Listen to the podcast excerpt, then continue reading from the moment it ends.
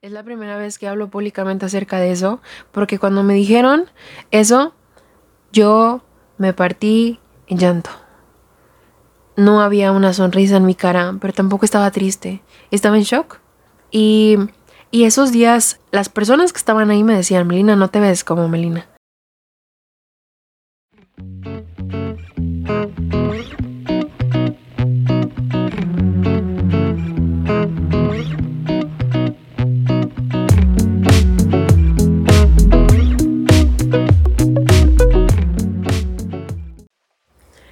Onda Rosita? ¿Cómo están el día de hoy? Estoy súper mega contenta por estar una vez más en este nuestro podcast, nuestro lugar para platicar contigo llamado Awake. Estoy bien contenta por estar con ustedes una vez más porque ya tenía tiempo, tenía tiempísimo ya, parecía que estaba abandonado este proyecto, la verdad es que no. Día a día me pone a pensar en qué iba a hablar, en qué iba a ser, cuál iba a ser el futuro de este gran proyecto, porque de verdad Hacer un podcast no es simplemente hablar, es lograr transmitir un mensaje que realmente impacta en la vida de las personas. Y podrá escucharse, wow, y efectivamente, efectivamente, cada vez que me ponía a pensar de qué iba a hablar con ustedes, era, wow es verdad.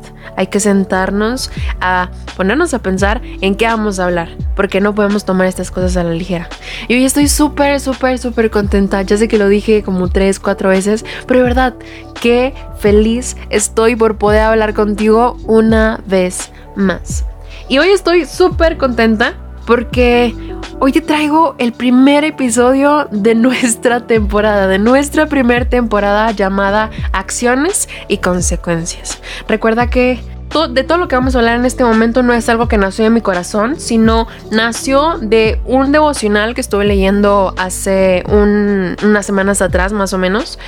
Y el pastor al que me gustaría referenciar en este momento y agradecer por darse el tiempo de hacer este devocional es a Andrés Corson, un pastor de la iglesia llamada El lugar en su presencia en Bogotá, Colombia. Y la verdad es que, wow, este devocional se llama originalmente Toda acción tiene su consecuencia y me encantaría que en algún momento lo leyeras. Fue un devocional que tocó mucho en mi vida y bien loco. La verdad es que Dios ha estado hablando en mi vida acerca de que tiene un plan. Tengo un plan, tengo un plan, tengo un plan. Y yo, ¿tienes un plan? ¿Tienes un plan? ¿Tienes un plan? Pero ahora que leí este devocional, y pasando semanas después de haberlo leído, creo que los conceptos que leí antes sentía que me estaba preparando para algo. Y efectivamente, yo sé que toda acción tiene su consecuencia, pero hoy quiero hablarte y este es el tema de el podcast. ¿Qué hacer cuando todo sale mal? ¿Qué voy a hacer cuando de verdad los planes no me salieron? ¿Qué voy a hacer cuando todo lo que yo estaba creando por mis fuerzas de verdad no funcionó? Es difícil, no es para nada sencillo, de verdad, y te lo reitero porque a mí me pasó, no es para nada sencillo andar ahí en la vida diciendo, no manches, me hice todo este esfuerzo para nada. Hice esto para mis amigos y para nada, y para nada. ¿Y, ¿y qué pasa cuando todo sale mal? ¿Qué pasa cuando hay cosas que nunca imaginamos? ¿Qué hay que hacer en esos casos? Y esa era la era el tema que Dios me ponía en mi corazón porque es, es real, es algo que vivimos todos los días, es algo que, que vivimos como personas. Entonces, ¿qué hacer cuando todo sale mal? Y en este momento hago una pausa porque me encantaría que pensaras qué has hecho tú cuando todo sale mal. Así que si quieres ponerle pausa en este momento al podcast para reflexionar, poner tu música favorita, pero por favor regresa. Ponerte a pensar, reflexiona por qué las cosas salen mal. O más bien, ¿qué hacemos cuando las cosas salen mal? Así que te invito, ponle pausa a este podcast y regresa una vez que tengas una respuesta concreta. Y listo, regresando una vez más. ¿Qué tal? ¿Cómo te fue? ¿Cómo te sentiste en haber reflexionado en qué es lo que tú haces cuando todo sale mal? Antes de escuchar tu respuesta o, o que reflexiones aún más en tu respuesta, me gustaría contarte qué es lo que yo hacía cuando todo salía mal. Y me encantaría contarte una una situación en la cual Dios me... Dios estuvo conmigo en todo este proceso. Fue, fue una experiencia em, complicada. Fue una gran experiencia con un gran tiempo de hacer las cosas. Y bueno, yo quería aplicar una beca a una universidad privada. Y bueno, para no hacerte el cuento tan largo, duré meses. Escribí ensayos larguísimos. Hice currículums varias veces, em, contesté varias encuestas, formatos, exámenes psicométricos, entrevistas. Fue exhausto el proceso. Era muy cansado, pero yo estaba firme en que esa era mi meta. Y estaba caminando en esa meta todos los días, pensando en todos los días. Incluso estaba planeando las cosas del futuro porque yo ya sentía que eso iba a ser algo que, que iba a ganar, que iba a ser mío. Pero de repente las cosas cambiaron. Dio un, dio un giro de 180 grados esa meta. De pronto, de haber sentido que sí, ese era mi lugar, ya no sentía que ese era mi lugar. Me empecé a sentir muy preocupada por los resultados. Me empecé a sentir insegura. Y todas esas inseguridades que sentí en un momento tuvieron una respuesta. Y fue que no al final no completé al estar en una beca em, por X, Y razones que me dieron y pues bueno. Que, que, contarte de esa experiencia. Es la primera vez que hablo públicamente acerca de eso, porque cuando me dijeron eso, yo me partí llanto. No había una sonrisa en mi cara, pero tampoco estaba triste. Estaba en shock. Y y esos días las personas que estaban ahí me decían, Melina, no te ves como Melina. ¿Qué te pasa? Dime qué te pasa, cómo te sientes, qué sucede. Y les contaba, entendían mi situación, pero siguen diciéndome, mm, hay algo, hay algo, hay algo. Y yo también sentía, es que hay algo que aún no entiendo. Y yo le pregunté a Dios, ¿por qué? ¿Por qué? ¿Por qué permitiste eso? ¿Supiste cuántos meses? Y empecé a preguntar y preguntar, ¿y por qué? ¿Y por qué? ¿Y por qué? Yo quería una razón.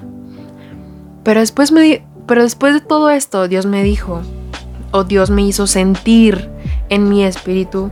A ver, Melina, ya me preguntaste muchas veces por qué. ¿Cuándo me vas a preguntar quién? ¿Para qué? ¿Cuándo? ¿Cómo?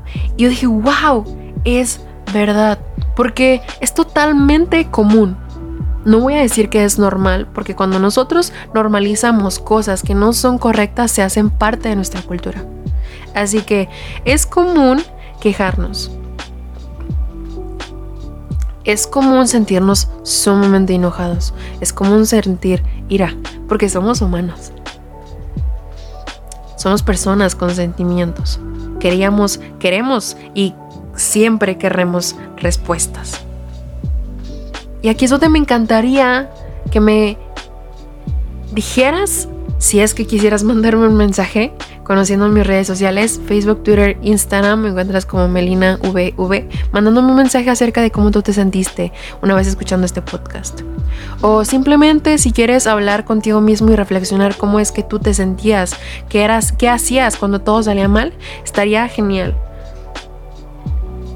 Pero bueno, ¿recuerdas que te dije que estaba leyendo un devocional?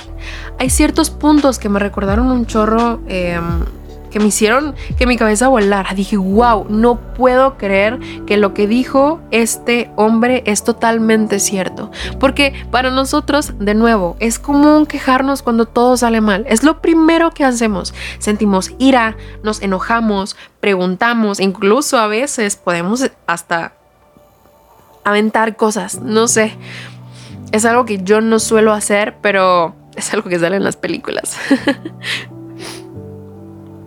y bueno, me encantaría contarte algunos puntos de los que yo tomé muy en cuenta, porque creo que los puntos que anoté van a ser de bendición para tu vida.